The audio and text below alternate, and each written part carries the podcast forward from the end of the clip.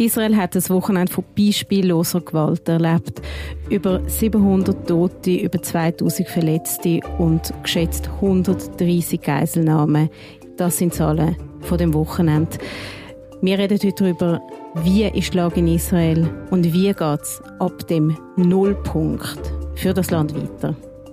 Ihr hört hinter den Schlagzeilen den aktuellen Podcast von CH Media. Mein Name ist Joel Weil und heute bei mir im Studio Anna Reimann von der Kulturredaktion. Hallo. Die Anna und ich, wir wechseln heute wechseln. Wir machen einen Rollentausch. Einen Rollentausch. Ähm, sie wird mich zu dem Thema befragen. Ich bin neun Jahre als freie Korrespondentin in Israel und wegen dem machen wir das heute so. Anna, ich übergebe dir gerne das Wort. Ja, Joel, du hast gerade gesagt, du hast neun Jahre in Israel gelebt, du kennst das Land, kennst die Leute und bist auch im Moment in Kontakt mit Menschen vor Ort. Was ist die Situation zweieinhalb Tage nach dem, nach dem beispiellosen Angriff, nachdem bewaffnete Palästinenser aus Gaza in israelische Gebiete einmarschiert sind? Die Situation ist eigentlich gar nicht so anders wie noch vor drei Tagen. Es gibt ganz viele Fragen, die im Raum sind. Die größte Frage, die im Raum steht, ist ja immer noch, wie haben es über 1000 Hamas-Terroristen geschafft, die Grenze zu Israel abzureißen, zu eindringen und wie hat das unbemerkt können funktionieren? Das ist einerseits die größte Frage, die im Raum steht, und gleichzeitig ist es die absolut unwichtigste Antwort, was aktuell zu finden gibt. Du, du, du sagst, es ist Stichwort überraschend, ist glaube ich in allen Nachrichten gefallen. Vielleicht muss man, eben, du sagst, es ist die unwichtigste Frage. Aber viel wichtiger ist, wo hat das denn überhaupt angefangen? Wo es wirklich angefangen hat, ich kann es dir nicht sagen. Offensichtlich, so tut das äh, Hamas in einem Interview mit Reuters erklären, hat man sich im Gazastreifen seit Monaten schon darauf vorbereitet, auf die Attacke. Für Israel ist das überraschend gekommen. Die israelische Armee ist während Stunden nicht in Südisrael präsent gewesen, auch nicht in den Nachbarschaften und an den Ortschaften, wo die Hamas-Terroristen um sich geschossen haben, wo sie weitgehend eingenommen haben. Es ist ein riesiges Chaos. Die Stimmung in der israelischen Bevölkerung ist man fühlt sich sehr allein gelassen. Man fühlt sich von der eigenen Regierung allein gelassen, man fühlt sich von der Armee allein gelassen. Es ist eine Stimmung von, der, von einer absoluten Fassungslosigkeit. Es ist überraschend gekommen, die Politik, die Regierung ist überrascht worden, das wird noch zu klären sein. Gleichzeitig scheint das Datum ja kein Zufall zu sein, weil äh, vor 50 Jahren ist der Yom Kippur-Krieg stattgefunden. Genau, fast auf den Tag genau. Fast auf den Tag, genau. Warum das Datum? Äh, natürlich sind so Jahrestage prädestiniert für Angriff. Wegen dem ist das Fragezeichen umso größer. Hat man das nicht gesehen Wenn man es gesehen hat, wer hätte es können verhindern? Ähm, wie hätte man es können verhindern? Aber eben, wie schon gesagt, es ist die Frage, die sich alle stellen. Aber die erste und wichtigste Frage, die es jetzt zu beantworten gilt, ist, wie viele Hamas-Terroristen sind noch in Israel auf freiem Fuß, haben ziemlich sicher Unterschlupf gefunden und warten jetzt so lange, bis nicht mehr nach ihnen gesucht wird, dass sie wieder zuschlagen können. Und noch viel brennender ist, wie geht es den israelischen Geiseln in Gaza und wie bekommt man die wieder raus? Äh, in Israel, in den Nachrichten, sieht man die ganze Zeit Angehörige, die noch die noch ihre Liebsten suchen. Es wo das selber machen, wo selber Videos auf Telegram, auf Twitter oder X gefunden haben. Ganz genau, das sind also, die sind stundenlang jetzt auf Telegram und sind sich auf Hamas-nahe Accounts Content am reinziehen und schauen, ob sie irgendwo einen Anhaltspunkt finden, dass ihre Angehörigen dort sind. Weil es gibt gleichzeitig gibt's noch ganz viele Tote von der, von der Outdoor-Party, wo in der Nähe vom ähm, vom Gazastreifen stattgefunden hat, die noch nicht identifiziert sind. Es gibt auch, die Krankenhäuser sind gerade am Überlaufen. Es ist es ist einfach, es ist ein absolutes Chaos. Absolutes Chaos. Wie reagiert die Zivilbevölkerung mit dieser Situation, auf die Situation? Sehr, sehr hässig. Sehr hässig und sehr enttäuscht. Vor allem hässig oder vor allem auch sehr hässig auf die Regierung, die nicht kommuniziert. Es hat noch kein anständiges Kommuniqué gegeben von Seiten Benjamin Netanyahu oder von irgendeinem Regierungsmitglied, wo irgendeinen Anhaltspunkt hat können geben, wo man steht. In der Zwischenzeit hat äh, der Militärpressesprecher geredet, aber es ist auch nur, es ist nur bla bla. Er hat ein bisschen erklärt, wie die Soldaten stationiert sind. Aber Hard Facts und irgendetwas Beruhigendes oder nicht Beruhigendes, die, die meisten Angehörigen sagen in der Nachricht auch, wir wollen gar nicht beruhigt werden, wir wollen nur irgendetwas hören. Und wenn ihr euch sagt, dass unsere Kinder tot sind, dann wissen wir es wenigstens, aber wir müssen irgendetwas wissen. Du hast gesagt, die Zahl der Verschleppten kommt aus den Medien. Also die Regierung ist überfordert momentan. Absolut, Absolut. Jetzt hat gerade ähm, jetzt hat gerade einer der Minister im Fernsehen gesagt, man, man ja nicht erwarten, dass man innerhalb von 48 Stunden während dem Krieg herrscht schon mit Informationen rausgeht. Ich glaube aber auch, dass die Informationen gar noch nicht richtig vorliegen. Also so zumindest wirkt und so lassen es auch verschiedene Politiker durchscheinen. Es tun alle ein bisschen so, als würden sie etwas wissen, was sie nicht können sagen. De facto können wir davon ausgehen, dass einfach noch ganz viele Fragen unklärt sind. Und dazu, was auch ganz verrückt war, am äh, Samstag, am ersten Tag, hat in der Hauptnachricht, das hat einer der Journalisten gesagt, er will jetzt einfach schnell den Zuschauer erklären, dass die Situation gerade die folgende sagt, dass sie als Nachrichtensender gerade von der Armee um Hilfe beten werden für die Koordination. Also die Situation ist so unübersichtlich gewesen und nur die Medien haben so ein bisschen den, den Überblick gehabt. Also so sollte es ja so sollte das, das ist ja kein Zustand. Absolut, das Chaos und Unübersichtlichkeit doch bringt das aber die Zivilbevölkerung, die Menschen in Israel, näher zueinander? Können die sich aushelfen? Absolut. Schau, es ist jetzt natürlich in dieser Situation komplett deplatziert, um zu sagen, dass irgendetwas Gutes gerade aus dieser Tragödie am Resultieren ist. Aber was man jetzt in Israel sieht, das ist sehr charakteristisch für das israelische Volk, dass in einem Moment von einer absoluten Krise wird zusammengestanden. Und das ist jetzt auch absolut der Fall. Also es gibt in ganz vielen Orten in Israel, an ganz vielen Standpunkten gibt es gerade ganz viele Freiwillige, wo, wo Essen sammeln, wo Babynahrung sammeln, Restaurants, wo ähm, gratis Essen zubereitet sind. Das Essen geht einerseits an Soldaten. Es sind innerhalb von 48 Stunden 300'000 Reservisten eingezogen worden. Das hat es in dieser Menge in Israel noch nie gegeben. Ähm, das geht aber auch an die Bewohner von Südisrael, die seit drei Tagen keine Infrastruktur haben. Alle Läden sind natürlich zu. Und ich meine, dort hat es dort Babys, die essen müssen. Ähm, es hat keinen Laden offen, man kann keine Flaschen Wasser kaufen. Ähm, ja, von dem her, die Hilfsbereitschaft jetzt gerade ist natürlich sehr, sehr hoch und jeder versucht irgendwie mitzuwirken, wo er noch kann und sich irgendwie von dem Ohnmachtsgefühl zu befreien großes Engagement ist um, gleichzeitig eine große Wut gegenüber der Regierung. Wird mit dem Angriff, wird mit dem Krieg jetzt politisiert? Nein, jein, jein. Es ist, es ist so ein schwierig zu sagen, weil in Israel ist jetzt ganz klar der Tenor Politik tun wir jetzt auf die Seite. Und das, sagt, das sagen Politiker als auch Zivilpersonen. Es ist jetzt einfach nicht der Punkt dazu. Der Benjamin Netanyahu versucht jetzt zusammen mit der Opposition eine Notfalleinheitsregierung zu bilden. Das ist äh, bis jetzt, wo wir aufnehmen, äh, fruchtet das nicht. Es ist auch anzunehmen, dass das nicht für Propagandazwecke genutzt wird, weil äh, das Volk Israel steht jetzt äh, schon zusammen aufgrund von der Tragödie. Das heißt, so eine Einheitsregierung hat jetzt keine zusammenführende Wirkung mehr, aber es geht jetzt effektiv darum, einfach so viel hilfende Hände äh, wie möglich reinzubringen und aber auch gegenüber der Hamas und gegenüber der arabischen Welt eine Einheit zu demonstrieren, weil das ist am Ende vom Tag der größte Erfolg, den die Hamas feiert im Gazastreifen, nämlich dass sie Israel in ein absolutes Chaos gestürzt hat. Kann man denn sagen, dass das jetzt wirklich ein Sieg, ein Gewinn von der Hamas über Israel ist? Schau, es ist äh, natürlich schwierig zu sagen, wie man Gewinn aus Hamas-Sicht definiert. De facto sind in im Gazastreifen bis jetzt äh, von israelischen Luftangriffen 500 Palästinenser gestorben, unter ihnen mindestens 20 Kinder.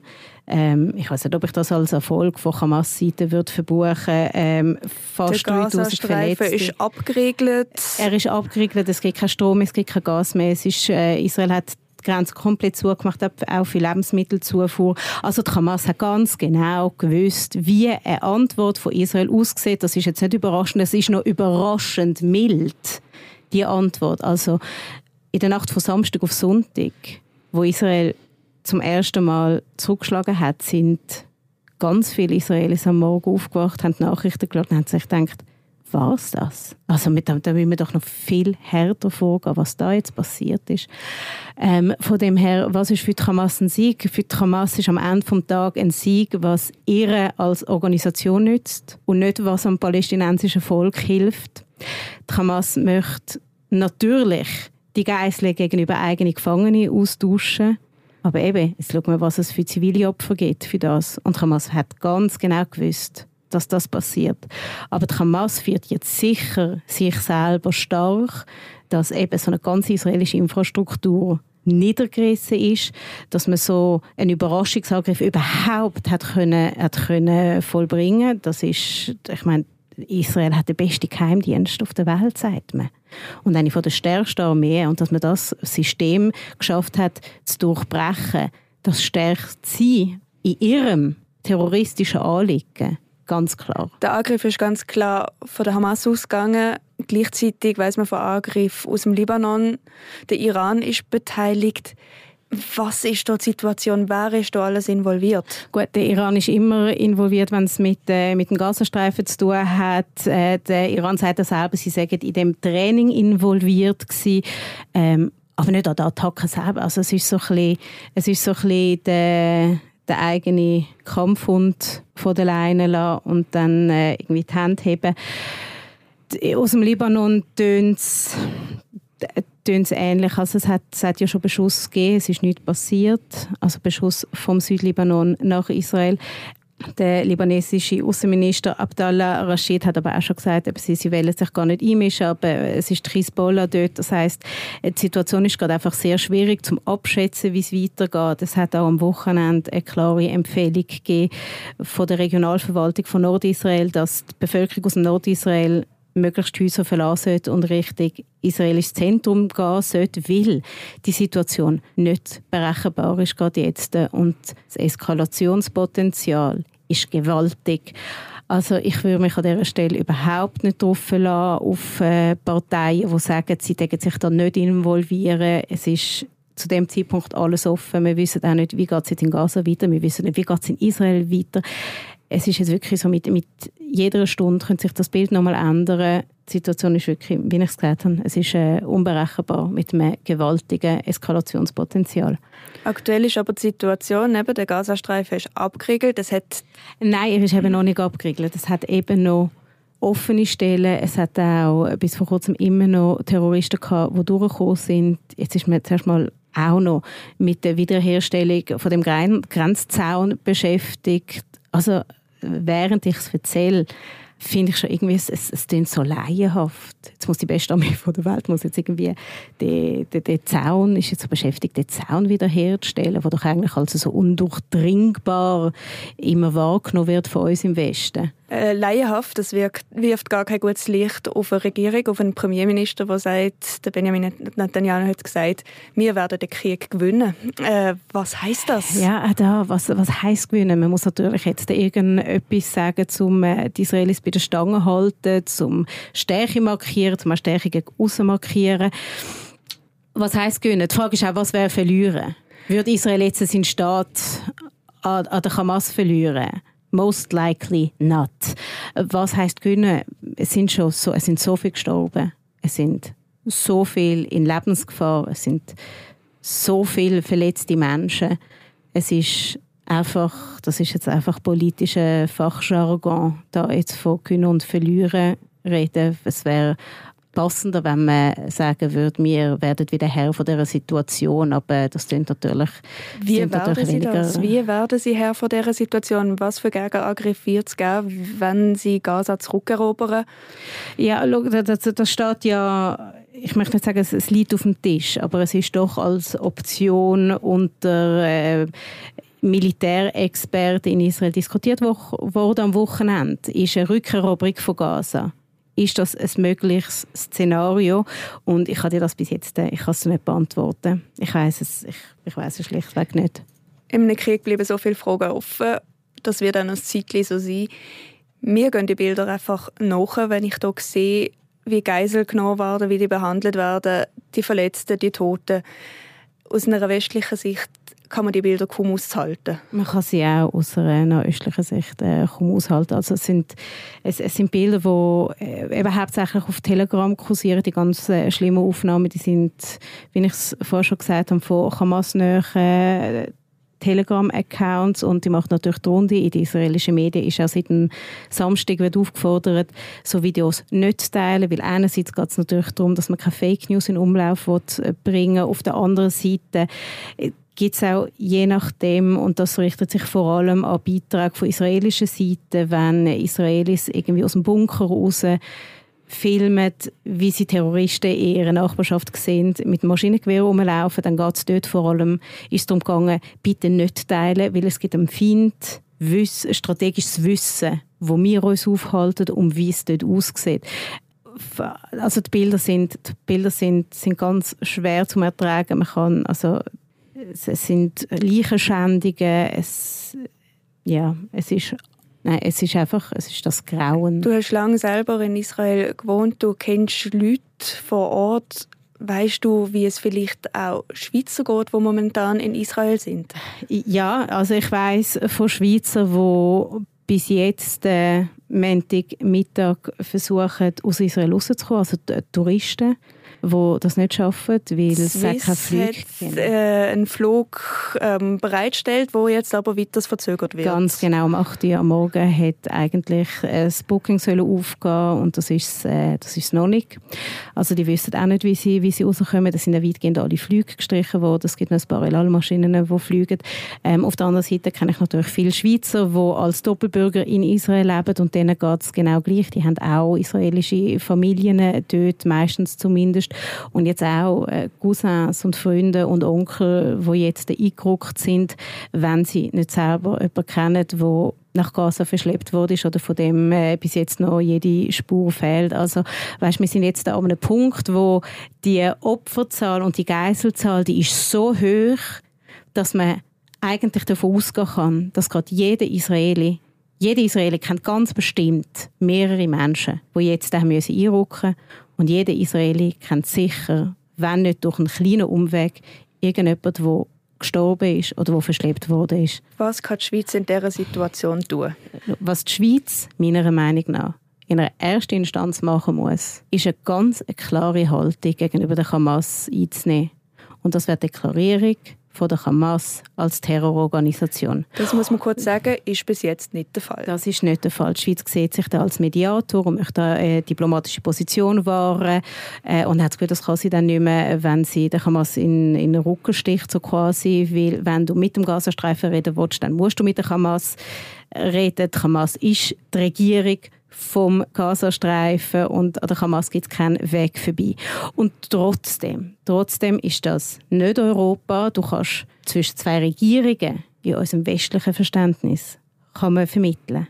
Aber bei der Hamas handelt es sich einfach nicht um eine Regierung nach unserem westlichen Verständnis. Die Hamas ist ja nicht nur eine Terrororganisation Israel gegenüber, sondern auch ihren eigenen Menschen gegenüber. Und wegen dem finde ich es wichtig, als, als Schweiz mit westlichen Werten und mit, mit einem westlichen Verständnis von Demokratie und Freiheit, dass man da klar eine Position bezieht. Wie müsste die Position aussehen, um das das letzte Mal auf den Punkt zu bringen? Die Hamas ist eine Terrororganisation. Punkt. Die Schweiz müsste eine klare Haltung übernehmen.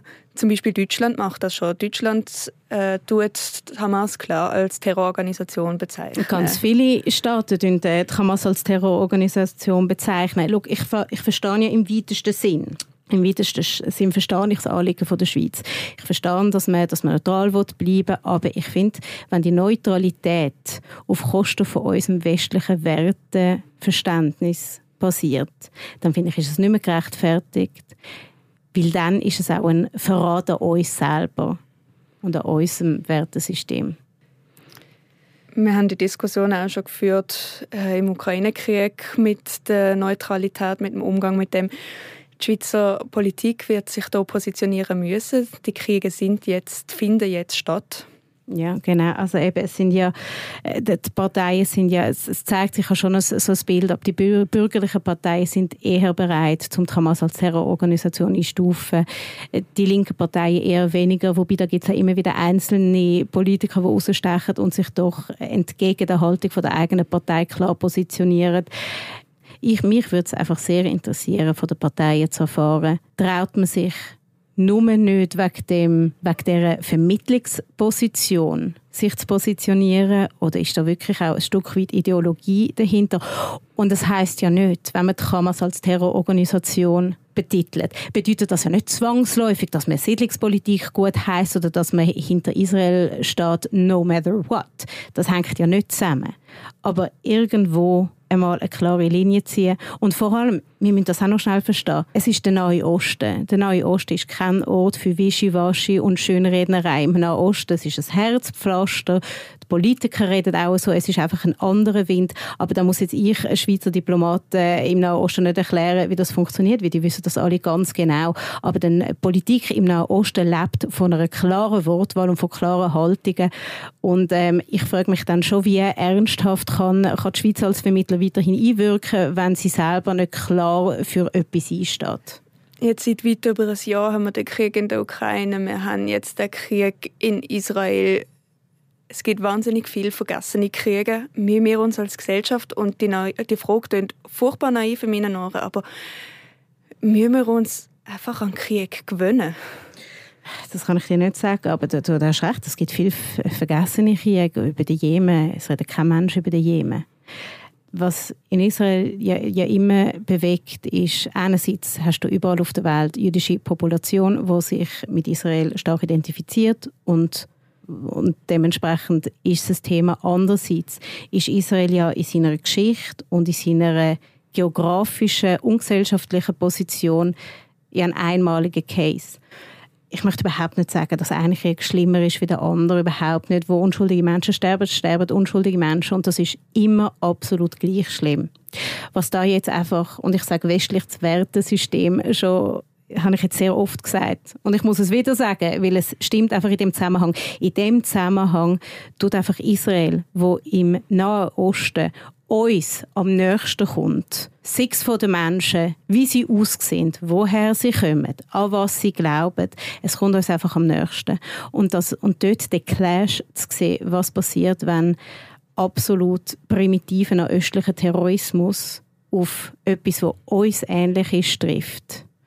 Das, glaube ich, ist das, was so viele Menschen sehr betroffen macht. Und beim Ukraine-Krieg ist es ja, liegt auf der Hand, warum es das näher geht, weil es ist quasi unser Nachbar. Nicht gerade Nachbar nächste Türen, aber übernächste Türen und das ist Europa und das geht uns, uns sehr fest etwas an, weil das, das ist ein Angriff auch auf uns und auf unsere Freiheit auf Europa. Und das ist natürlich, das ist natürlich immer so bei Krieg. Es tut uns dann am meisten berühren, wenn wir uns am meisten mit einem Opfer identifizieren können. Sobald die Identifizierung stattfindet, sind wir dabei. Und wir haben jetzt aber, wir sehen es ja leider auch beim Ukraine-Krieg, äh, unsere Aufnahmespanne ist äh, relativ kurz. Und äh, um das noch auf einen Bezug zu Israel aktuell zu bringen, wenn man den Krieg durchverfolgen wird, dann wird das sicher mehrere Wochen gehen. Also es ist jetzt überhaupt nicht ab, abzusehen, dass es jetzt in ein paar Tagen ruhig wird. Im Gegenteil. Der Krieg in Israel wird uns noch weiter beschäftigen. Es sind, wie wir es vorher gesagt haben, noch so viele Fragen offen. Es wird noch so viel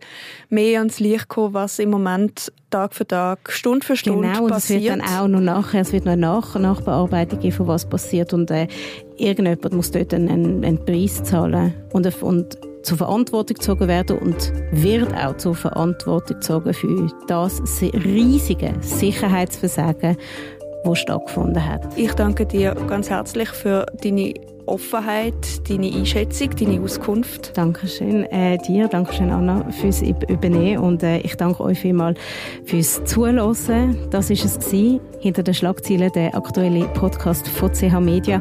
Wenn euch die Folge interessiert hat, dann abonniert uns doch und dann hören wir uns ganz, ganz bald wieder. Ich danke vielmals fürs Zuhören und wünsche euch einen schönen.